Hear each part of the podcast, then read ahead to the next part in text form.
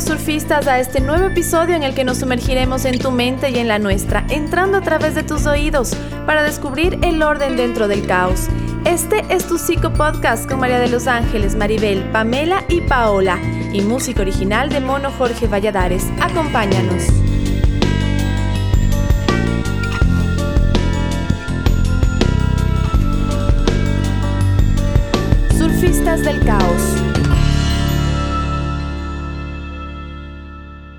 Hola surfistas, yo soy Maribel, estoy junto a mis colegas surfistas del caos y hoy les quiero contar primero una historia.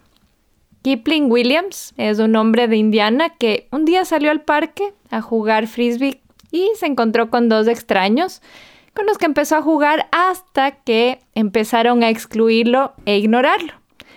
De regreso a casa se quedó pensando en la sensación de haber sido rechazado y aunque esto nos ha pasado en diferentes medidas a todos, él no es una persona cualquiera, él es un científico. Así que, junto a sus colegas de la Universidad de Purdue, diseñó un experimento para ver qué nos pasa en el cerebro cuando somos rechazados. Invitó a voluntarios a jugar el videojuego y en este juego que era virtual, tenían que jugar pelota a través de unos muñequitos en animación hasta que los otros dos jugadores lo empezaban a excluir. El cerebro de esta persona estaba lleno de electrodos para poder escanear lo que pasa dentro y lo que descubrieron en ese momento estos científicos marcó un antes y un después. Se dieron cuenta que las zonas que se activaban en el cerebro cuando somos rechazados son exactamente las mismas zonas que se activan cuando sentimos dolor físico. Se dieron cuenta que cuando decimos eh, es muy doloroso lo que me acaban de hacer, me rompe el corazón, que me dejes de lado, no es solo una figura, ¿no? no es solo una metáfora, es literal. El dolor de ser rechazados es completamente real y después de eso se empezaron a hacer muchas otras investigaciones relacionadas, pero es muy curioso porque incluso cuando las personas saben que están jugando a este juego que fue creado para ese experimento y saben que van a ser rechazados, de todas maneras experimentamos dolor. Entonces, podemos decir que los seres humanos somos hipersensibles al rechazo y la conclusión que sacaron en este estudio es que eso fue necesario para nuestra evolución. Porque en la antigüedad, si no estabas en un grupo, no sobrevivías. Entonces el rechazo significaba muerte. Por eso es que cuando te dicen no eh, para un trabajo, para una amistad, para una relación, duele tanto. Cuéntenme, surfistas, ¿cuál es su experiencia con el rechazo? Pongámonos un poquito personales y ¿Qué me podrían decir de alguna experiencia que recuerden de rechazo o de cómo han manejado eso? No sé, yo como he sido siempre una persona tan introvertida, yo creo que me curé en salud desde niña. ¿En qué forma? Perdón me, me, aislaba, o sea, yo era una persona que básicamente no tuve muchos amigos de la escuela, todos recuerdan la escuela como, wow, qué hermoso, las compañeras, a mí me han, me han incluido en esos grupos de la escuela, del colegio, yo me he salido de los grupos de mm. WhatsApp porque básicamente siento rechazo, o sea, para mí ha sido tan difícil el tener relaciones personales con con la gente en términos generales por mi introversión y por otro lado, yo he sentido que las personas a mí me han rechazado por el hecho de ser muy diferente. Entonces yo he tenido que lidiar con ese malestar emocional, bueno, a través de la psicoterapia, bueno, porque he hecho desde joven psicoterapia, pero como empezando a aceptarme quién yo soy, y entonces una de mis características es la introversión. Ahora lo puedo manejar bastante bien y me acerco a las personas. Claro, o sea, yo nunca hubiera creído, por ejemplo, de ti desde que te conocemos, con nosotros has sido súper sociable. claro, pero es porque aprendí en terapia. Pero nunca tuve como este malestar social, pero sí sentía que las personas me decían que yo era una persona muy fría o distante, por ejemplo, pero era por mi introversión. Igual me caen mal. igual les rechazo, pero, les igual le caemos mal. Em, interesante, sabes que a mí me pasa algo similar a lo de la PAME. Yo tengo un estilo de vínculo de apego evasivo, entonces, claro, desde niña he evado mucho las relaciones.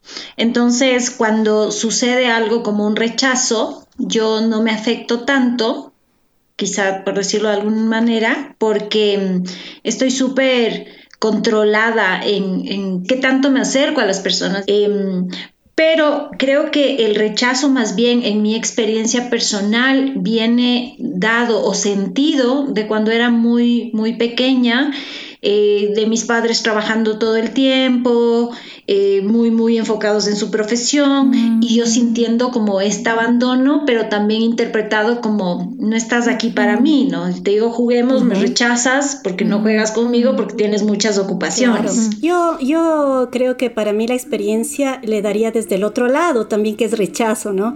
Pero entendido como la necesidad de ser aceptada. ¿Ya? Entonces, en este sentido, yo me, lo que me pasa a mí es que en general me siento muy aceptada, como que tengo esa capacidad de llegar a la gente, de que me escuchan, de yo escuchar, soy muy empática, ¿no? Pero eso tiene un costo alto, que cuando yo siento que algo no, no fluye bien en la relación, no soy empática, no, por ejemplo, yo facilito talleres, entonces cuando yo no veo una receptividad de los otros, me duele mucho yo sí me siento rechazada y eh, en muchas ocasiones en el pasado eh, yo me culpabilizaba y decía, no hice bien las cosas, podía haber hecho mejor. O sea, iba como un rechazo unido luego a una culpa, ¿no? De que me rechazan porque no hice suficiente o no hice bien. Entonces también era mucho sufrimiento para mí. Yo creo que esa es una de las cosas que yo he trabajado en la vida, ¿no? Y sí creo que tiene mucho que ver con el entorno familiar. ¿No? Que, antes nuestros papás, bueno, no sé si era generacional, pero no eran tan cercanos así como para decir, eh, está bien tu, trabajo, solo me decían algo a mí cuando estaban mal las cosas, ¿no? Sacaba una mala nota, entonces ahí me habla, no me hablaban en mal, sino hablaban conmigo para decirme, tienes que mejorar las notas, pero si sacaba bien y estaba todo, entre comillas, excelente, nadie me decía nada. Entonces, creo que el rechazo tiene un componente también de una necesidad de reconocer lo positivo y como no tienes, entonces te sientes rechazada. Yo me identifico un poco más con tu lado. Creo que para mí el rechazo, tal vez hay áreas en las que no me importa tanto, como por ejemplo vas a una entrevista de trabajo, no te eligen, no pasa nada, pero hay cosas en que sí me importa más que es en lo personal. ¿No es cierto? Cuando, no sé, no te invitaron a una fiesta, que fueron justo todos tus amigos, duele, ¿no? Eh, y, así, este estilo de cosas.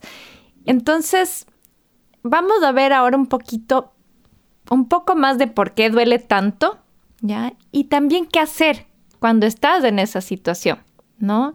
¿Qué hacer también para poder abrirse un poco más, experimentar el rechazo, porque es necesario, porque también si no estamos vulnerables no podemos conectar con nosotros. Y es una experiencia que, claro, no se la deseamos a nadie, pero que es súper importante. O sea, también llega un punto cuando todo esto que ustedes dicen, no, ya trabajé en terapia y todo lo que vas trabajando es el poder tolerar el rechazo ¿no es cierto? El, sentir tanta seguridad de ti que te permita, o sea, la suficiente que te permita lanzarte a lo que tú querías hacer, incluso aunque haya rechazo. Claro. claro. Porque nunca está garantizado que no nos van a rechazar. Claro, o sea, no, no por intención. Primero, a ver, no le vas a caer bien a todo el mundo y no pasa nada. Segundo, tampoco es que eh, en todo lugar, hablemos de la parte laboral, no, tu perfil quizá no encaja con todos los, los trabajos, entonces es normal y yo creo que es importante sí aprender a sobrellevar esto, si, si lo llamaría yo rechazo, sino aprender a sobrellevar que en ocasiones hay otra gente, exacto, que quizá está mucho más capacitada para ese cargo o que quizá tiene un perfil más cercano a lo que se necesita en el cargo y no pasa nada. ¿no? Pero... O en el amor, por ejemplo, tal vez esa persona se dio cuenta antes que tú que no eran compatibles. Exacto. ¿No? Pero no significa nada de tu valor. Porque eso es lo que a veces pasa, ¿no? Cuando recibes un no, te empiezas como a cuestionar qué, qué me falta, qué falla de mí. Y probablemente no es que falle algo, probablemente lo que necesitas solamente es seguir buscando en otro lugar. Exactamente, o sea, yo estaba pensando aquí, se me vinieron las dos palabras, el sí y el no. Entonces creo que las dos, em, los dos extremos, ¿no? del rechazo están como expresadas en estas dos palabras, ¿no? Y, decir un desequilibrio eh, eh, en la emoción que me lleva a no actuar adecuadamente frente al rechazo es utilizar la sí el sí, ¿no es cierto?, como un sinónimo de aceptación de todo para que no me rechacen. Entonces comienzo a decir a todos sí, acepto todo sí para que no me rechacen. Ese es un desequilibrio, ¿no es cierto? Pero también es utilizar el no, ¿para qué? Porque antes de que me rechacen a mí, yo rechazo todo. Y yo creo que en el, en el fondo de, estas dos, de estos dos extremos, ¿verdad? Hay un tema de abandono, hay un tema de desamor, hay un tema de que no quiero volverme a sentir abandonada, entonces primero abandono, ¿ya? entonces rechazo primero. Y esto nos da, no hablo solo de la pareja, esto hablo también de los trabajos. Yo, yo, yo hago coaching profesional y tengo el ejemplo de muchas personas que dicen, me, me, dijeron para subirme de puesto. Y yo dije, no, no, no, porque, porque ¿y si me va mal? ¿Y si quedo mal? ¿Y si mis mm. jefes luego se dan cuenta que no, no, no soy la persona adecuada? ¿No? Entonces, en este sentido, yo dije el no antes de probar para que no me rechacen luego. Y tengo también el otro ejemplo del sí, ¿no? De, a todos digo sí. Y tengo personas que en lo laboral tienen una cantidad de trabajo, no saben cómo organizarse, una carga laboral. ¿Por qué? Porque todo el que viene, ayúdame a hacer esto, ayuda. Claro, ¿para qué haces esto? Les pregunto yo. Es que, es que el, clima de, laboral es lo, más sagrado, entonces no hay que generar conflictos. Y estas aunque son como tendencias. me esté enfermando. Aunque, me enferme, aunque no tenga amigos, aunque no consiga, fíjate, el sueño laboral que yo siempre he querido. Entonces, es preferible para no sentir el rechazo, ¿por qué? Porque también a nosotros nos han dicho que el rechazo tiene que ver mucho con no eres lo suficiente para. Ya es, un mm. paradigma, es una creencia familiar y social que también viene mucho de la religión, ¿no? Ahí también hay que, hay que decirlo, que de este paradigma de tienes que ser buena siempre. Si tú eres buena, las cosas te van a salir bien, nadie te va a abandonar, nadie te va a rechazar. Si eres mala, castigo, ¿no? Entonces viene de Pero eso. sabes que Ángeles, por lo que tú dices, las personas que tienen eh, mucho miedo a ser rechazadas, por lo general son personas súper complacientes, que son tan capaces de dejar sus propias necesidades por la de los otros, porque quiero que me aceptes, que no me rechaces. Entonces, supuestamente así voy a ser más buena. Estamos hablando de una pérdida de identidad por querer agradar tanto, ya no sabes quién eres. Sí, claro, pierdes toda tu identidad en el sentido de que no soy consciente de mis sís y de mis nos, pues. Ya son como mm. hábitos. Entonces son unos hábitos de comportamiento en donde ya se instauró en mi cerebro, esto sabes más tú, Pame, también puedes explicar mejor cómo ya mi cerebro hizo una conexión en donde cuando yo me siento amenazada de que alguien no me vaya a querer, instantáneamente utilizo mis dos formas de respuesta para autoprotección también, ¿no? Entonces te voy diciendo sí siempre a todo, me convierto en la, en la, en la mujer eh, santa, buena, bondadosa, o voy diciendo no a todos y me convierto en el demonio, ¿no? Donde todos dicen, hoy es, es, intratable. ¿Y a dónde se remonta esto? Claro. Ya, porque La, en realidad el rechazo o la aceptación, su contraparte, es la primera experiencia que tenemos antes de nacer. O sea, cuando estamos ya en el útero, ¿no es cierto? La primera pregunta que se van a plantear la madre que está embarazada y el padre que también espera el bebé. ¿Y ahora? ¿Y ahora? ¿Podemos, no podemos? ¿Queremos, no queremos? Y es súper interesante porque justo en la terapia que yo hago, ¿no? Que es una terapia en hipnosis, vamos regresando año por año y bajamos también a la concepción y bajamos a todo el tiempo del embarazo.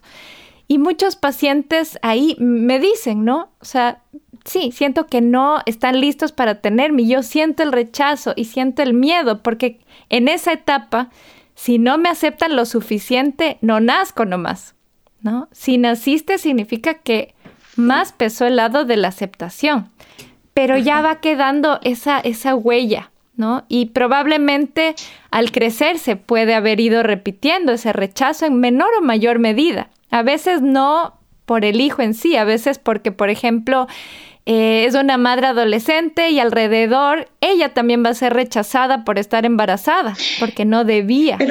Y esos papás del adolescente temen el rechazo del que dirán. Y es una cadena que va dejando huellas súper profundas. Y sabes que lo que dices me hace mucho sentido. Yo recuerdo cuando yo me embaracé y el médico supo que eran dos bebés, me dijo, ¿sabe qué? No, no sé, no se ancle mucho a los bebés todavía, porque lo más probable es que uno se reabsorba, ¿no? Y que solo quede un bebé. Entonces, cuando, cuando él me dijo esto, yo inmediatamente empecé a hacer un trabajo, yo les hablaba a mis hijos constantemente y les decía todo el tiempo, ¿no? Vinieron los dos y se quedan los dos, los dos son bienvenidos. Y esto yo les repetía todo el tiempo, todo el tiempo. Y claro, ¿no? luego era como, wow, primero fue eso, y así sobrevivieron los dos. Luego que, claro, había todo este tema de, de riesgo eh, de, de, perder los bebés. Y claro, y para mí era una repetición constante de decirles que son bienvenidos, que se queden, que se sujeten bien de mí hasta que llegue el momento de nacer que eh, yo creo mucho que sí lo que tú estás transmitiéndoles a los niños en ese momento puede generar este eres bienvenido, te aceptamos y te amamos Absolutamente. Ahora ya hay evidencia de cómo cuando estamos en el útero estamos ya aprendiendo cosas. Recordamos una canción, por ejemplo, que escuchamos ahí. Entonces, claramente lo que nos dice nuestra mamá lo percibimos o si ella se estresa, nos estresamos. Y es súper lindo lo que dices, Pau, porque en ningún momento tú les dijiste, bueno, si es que están sanos, que vengan. O sea, no les pusiste en condición. O si es que es hombre, o si es que es mujer. No, son bienvenidos, como son.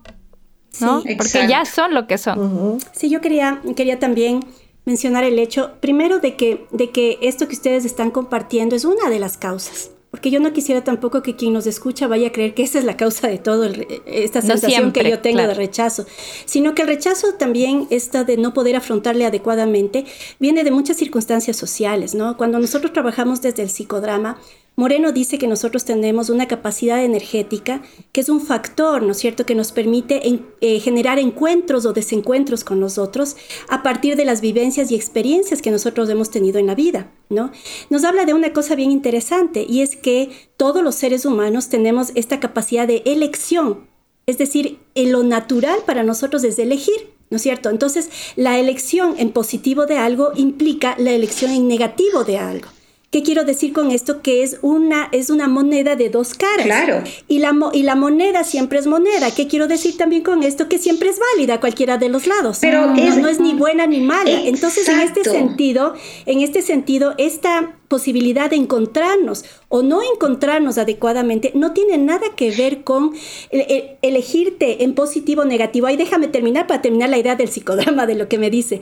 Entonces, en este sentido, fíjate, ¿no? Que una cosa interesante que te dice Jacob Levi Moreno es, el encuentro no es solamente que a ti te elijan en positivo, ¿Qué quiere decir? Que yo diría, ¿a quién elegiría de las tres eh, que, tengo aquí como amigas de surfistas? ¿A la pues. Pau, a la Pame o a la, o la Maribel? Fíjate, para irme a tomar un café. Y yo digo, ah, no, yo elegiría a la Pau para irme a tomar un café. Y Moreno dice, pero si eh, cambias el criterio y dices, ¿a quién elegiría yo aquí para irme de viaje? Dices, no, pues a la Pau ya no le, elijo, ella está bien para tomar café, pero le voy a elegir a Maribel es como te rechaza. Porque me va. Entonces, de alguna manera, fíjate lo interesante en esto, es que si cambia el criterio en la relación, tú puedes ser elegida. Cambia el criterio y tú no puedes ser elegida en ese caso. no depende de ti como ser trauma. humano. No depende de ti la elección, depende de qué? Del criterio. Y aquí para terminar esta, esta la parte teórica, Moreno nos dice entonces, un encuentro no es solamente cuando a ti te eligen en positivo. Ah, le elegí a la PAME para irme de viaje. También el encuentro se da cuando yo les, eh, hay una coincidencia en la elección negativa. Entonces le digo, Pame, yo no quiero irme de viaje contigo. Y la Pame me dice, ah, no, yo tampoco. Entonces Moreno dice, eso también es encuentro. Mm. Cuando yo también coincido con el otro en que no nos elegiríamos. Entonces ahí se genera una mutualidad. Tanto si te, te, te, te, elijo en positivo para hacer algo, como no nos elegimos. Entonces aquí el problema es cuando mi percepción no está bien. Y yo creo que tú me vas a elegir, ¿no es cierto? Y no me eliges. Pero es porque mi percepción o tu empatía no está tan bien. Entonces, aquí ya para concluir esta parte, el tema del rechazo o de la elección en positivo, ¿verdad? Tiene que ver mucho de la situación que yo vaya a elegir y no por eso quiere decir ni que yo soy buena ni que yo soy mala, sino que si cambia el criterio, la circunstancia, la gente también me elige para otras cosas. de acuerdo. Estás escuchando Surfistas del Caos. Hola, soy Maribel Ceballos, una de las surfistas del caos y psicóloga clínica. Si quisieras que te acompañe a descifrar tus patrones y romperlos, te invito a hacer terapia conmigo. uso hipnosis, mindfulness y más. Encuéntrame en Instagram y Facebook como arroba psi.maribelceballos o escríbeme al 0997 1027 37. Espero tu mensaje. Bien, y justo hablando de esto que decía María de los Ángeles, ¿cierto? Que no necesariamente está mal el rechazo. Vamos a hablar un poquito también de cómo aprender a rechazar, porque siempre estamos diciendo que hay que poner límites, ¿no es cierto? Pero ese límite es decirle un no a alguien y también tenemos que aprender cómo se hace eso, ¿no? Al igual que aprender cómo recibir un rechazo. O sea, imagínense ustedes que el rechazo puede llegar a ser tan fuerte para alguien que muchas veces es el origen de estos tiroteos que hay, por ejemplo, por suerte no en nuestro país, pero que hay en muchos países, o de suicidio, ¿no? Cuando alguien sufre bullying y se suicida, ¿qué es eso? Es no poder manejar el rechazo, no tener recursos. Entonces, es conveniente aprender un poco estas dos caras. ¿Qué sucede, no es cierto? Por la adolescencia, por ahí, los chicos, los varones, usualmente son a los que se les da ese rol de que ellos tienen que buscar a sus potenciales parejas. Pobres. Y se van a exponer al rechazo. Entonces, cuando no han aprendido que está bien recibir un no, que no tiene nada que ver con su valor, que la otra persona tiene derecho a decir no y ellos también tienen derecho a decir no, que no se está midiendo sombría, lo pueden tomar mejor, ¿no? Y podemos incluso como practicar, o sea, ¿qué hacer cuando te dicen no? Bueno, que sigas pasando, por ejemplo, le vas a sacar a bailar a alguien, si es que te dice no, ¿qué puedes hacer? ¿No? Los que tienen hijos adolescentes, sobre todo. Entonces, ok, que sigas pasando bien, chao. Y obviamente te va a doler porque no es que no duele. Puede ser un poco vergonzoso, pero vas a estar bien, luego alguien sí va a querer. En vez de decirle, no, sigue insistiendo, sé perseverante, tú vas a ver, todas se van a morir por ti, porque no es real. Y en el caso de las mujeres, pero en general todos, también saber cómo decir no. O sea, yo me acuerdo, yo cometía un error cuando era adolescente o hasta un poquito más grande, que por ejemplo me sacaban a bailar y capaz sí quería bailar, pero me pedía el teléfono a esa persona y yo no quería darle y yo le daba el teléfono cambiado, la típica. el último número es y ahora, ahora que lo pienso es súper cruel. O sea, el rato que esa persona te va a llamar y no es, ¿no? Entonces es también poder decir gracias, pasé súper bien, pero prefiero no darte mi número. Yo daba otro nombre. En ese momento. No pospon, otro nombre. Sí, no estábamos bailando y ya no me gustaba. Entonces, ¿cómo te llamas? Yo, Marta. Yo Pame. Pame. Pame. No, no, una vez di un nombre de alguien que aquí conocemos, pero que no lo voy a decir en público. Como venganza, Di. Exacto. Pero es de eso, ¿no? Es, es, no posponer, es poder decirle que no ahora, no dar falsas esperanzas. Es que eso es verdad, porque al final del día el rechazo lo que te va a causar es ansiedad, depresión, sentimientos de soledad, estrés y una baja percepción de ti mismo, porque el no te va a definir como persona.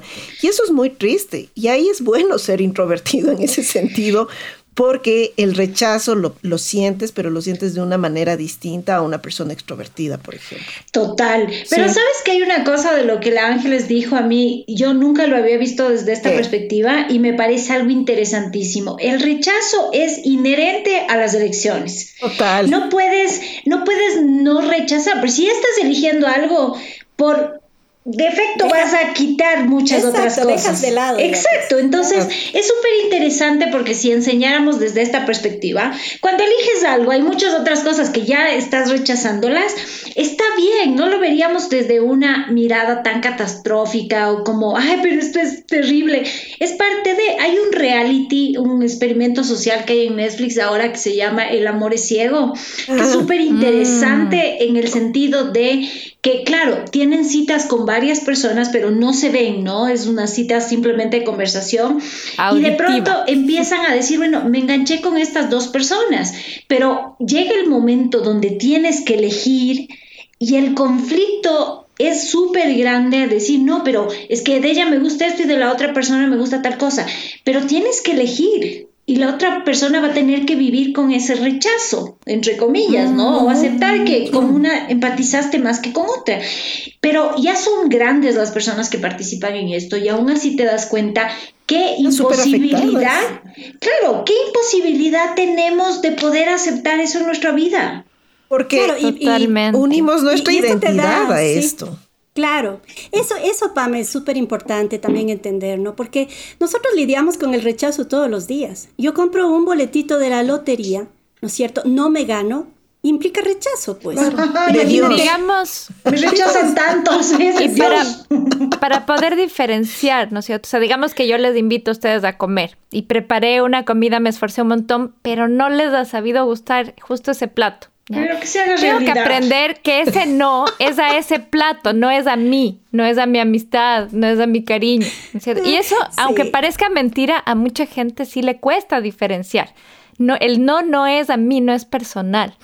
Y en la otra cara tenemos personas en profesiones que podríamos decir se terminan curtiendo en el no, en el rechazo, porque por ejemplo, un vendedor tiene que ir donde millones de personas que le dicen que no hasta que una le diga que sí un actor tiene que hacer casting y que le digan no, ¿no? También un, comediante, un stand-up comedy. Son personas que de cierta manera tienen que ir aprendiendo, ¿ya? Y más importante que el rechazo, o sea, el rechazo no dice qué tipo de persona eres tú, pero cómo reaccionas al rechazo sí dice cómo eres tú. Entonces, podemos aprender de estas personas. Por ejemplo, los vendedores lo que hacen de cierta forma es, a ver, ¿para qué estoy haciendo esto? Porque para mí es importante, por ejemplo, mi familia, el sustento. Entonces, ese es mi propósito por el cual yo me expongo a este rechazo, porque si no, nadie lo haría, ¿no? O saben que hay una estadística que de cada no, Claro, totalmente, pero tienen que aprender porque es parte de su trabajo y es parte del trabajo de todos. Pero, con nosotros, imagínense, ¿no? Viene, viene una persona y dice, bueno, voy a ver con quién hago terapia, de pronto dice, ah, voy a hacer con la otra. ¿Qué tienes que hacer? Hay elecciones y está bien, ¿no? Imagínate si la respuesta sería, bueno, espero que le dé un buen tratamiento, como el que yo pensaba darle. claro. Exacto, y muchas veces hay pacientes que te dicen, siento que la terapia ya no está avanzando o no me está ayudando. A mí, a mí nunca me han dicho eso. Mentira. no, esa, esa. Segura es, terapia. ese es el ejemplo que te iba a decir para la autojustificación también, porque una manera de responder erradamente al rechazo es justificar que es el otro el que tiene la culpa. No, es que el otro debe tener el responsable, un problema. Pues. Es el responsable es del otro, como diciendo es algo malo el rechazo. Y aquí yo quería poner otro punto ¿no? sobre la, mesa para entender un poco el rechazo. Es como el rechazo o, eh, ¿qué puedo decir? Lo contrario al rechazo, que sería la elección. Aceptación. Me eligen, y, o no me eligen. Eh, hay, un, hay un concepto aquí eh, que me gustaría tratar que es el tema de la valoración y la autovaloración. Porque el rechazo está muy vinculado a no me valoran, o sea, no tengo un valor, sea en una capacidad, sea en una emoción, sea en, mi cuerpo, en algo que me forma como identidad, lo que tú decías, Pame, ¿no? Que está muy vinculado a la identidad, es no tengo valor. Pero eso, más al fondo, tiene que estar vinculado con la autovaloración. Entonces yo les cuento una experiencia, ¿no? Yo trabajo así de libre ejercicio que se llama. Entonces yo tengo que presentar un montón de propuestas. Para que me salga una tengo que presentar 10. Mm. Antes, hace, qué sé yo, unos seis años así, sufría tanto que llegué, porque no me aceptaban que llegué a un punto de decir, nada me sale. O sea, hacía las propuestas y ya iba con la energía de decir, igual no me van a aceptar igual no me van a elegir. ¿Para qué? ¿No? Entonces, hasta que un rato dije, a ver, a ver, a ver, ¿qué, ¿qué pasa aquí? Y era que estaba conectado con una sensación y una creencia mía que decía, yo no puedo vender, no puedo cobrar, no soy una persona hecha para eso. Hasta que una amiga me dice, yo te María de los Ángeles, pero en, otra, en otro tema, ¿no? En otra cosa que no tenía que ver con el trabajo, me decía, María de los Ángeles, vos con la labia que tienes, con la posibilidad de expresarte, vendes, pero hasta la Torre Eiffel a cualquier persona, ¿no? Y fue un clic. La cuentera de Muisne y tú. Exactamente, fue un insight. Fue un insight para mí. Dije, chuta, o sea, yo no me había dado cuenta de eso, ¿no? De que yo soy una buena vendedora, de que yo puedo promocionar adecuadamente lo mío, pero yo tenía esa creencia. Entonces, el tema del rechazo tiene que ver mucho y a quienes nos están escuchando, revisen con qué creencia ¿no es cierto? Está vinculada dentro suyo que les dice tengo que ser más bonita o no soy suficientemente bonita o no soy suficientemente estudiada, porque esa es otra de las cosas que a nivel profesional yo veo. No, no, no, es que yo no tengo ni maestría, entonces ¿cómo voy a aceptar ese cargo? ¿Verdad? Aquí entonces pongo otra cosita más que es eh, las personas a nuestro alrededor también nos eligen o nos rechazan de acuerdo a sus propias eh, experiencias. Quien ha, sido una persona que es muy carente eh, a nivel de, relaciones positivas van a tener la tendencia a rechazar también a otros y viceversa. Quien ha tenido una experiencia positiva va también a tener la posibilidad de rechazar con más cariño y amor, por ejemplo. Amables en el rechazo. Que, que decías hace un ratito, es importante porque hay una terapia que es la terapia de aceptación y compromiso, en donde eh, está esta teoría de que todos tenemos como si fuera una radio ya mental, que todo el tiempo está una emisora contándonos historias. Una de esas historias es la historia de no soy suficiente. Entonces todos creemos que solo nosotros tenemos ese monólogo interno y no, eso es parte de ser humano, pero la diferencia es ¿Te lo tomas en serio al pie de la letra o dices, ah, ahí está cierto, ahí está mi historia de no soy suficiente otra vez? Ya apareció, pero ¿qué quiero hacer yo en esta situación? Y elegir libremente, ¿no? Y nos vamos a ir despidiendo, pero no queremos irnos sin la frase en la que siempre les dejamos. Y es, cuando alguien me dice no, no significa que no puedo hacerlo. Simplemente significa que no podré hacerlo con esa persona. Es una frase de Karen Quiñones, una escritora, que justamente dice, yo entregué hoy 100 escritos. Significa que 99 veces me van a decir que no. Entonces estoy más cerca de la vez que me digan que sí. De acuerdo. Sí. Y yo complementaría la frase para terminar, y si no lo puedo hacer con otro, sí lo puedo hacer conmigo. Me puedo mm. elegir a mí misma para hacer las cosas que yo quiero. Si mi amigo no me elige para tomar café, pa, eh, Pao, me voy a tomar yo café sí. y soy mi mejor elección. Y si ¿no? te eligen, pues nosotros sí te elegimos para terapia, así que ven, por favor. Porque hay que trabajar. Perfecto, muchas gracias surfistas. Nos vemos la próxima y que estén muy bien a surfear el caos. Chao, chao, chao. No le teman el rechazo. Esto fue Surfistas del Caos. Encuéntranos en Instagram y Facebook. Si te gustó, compártelo.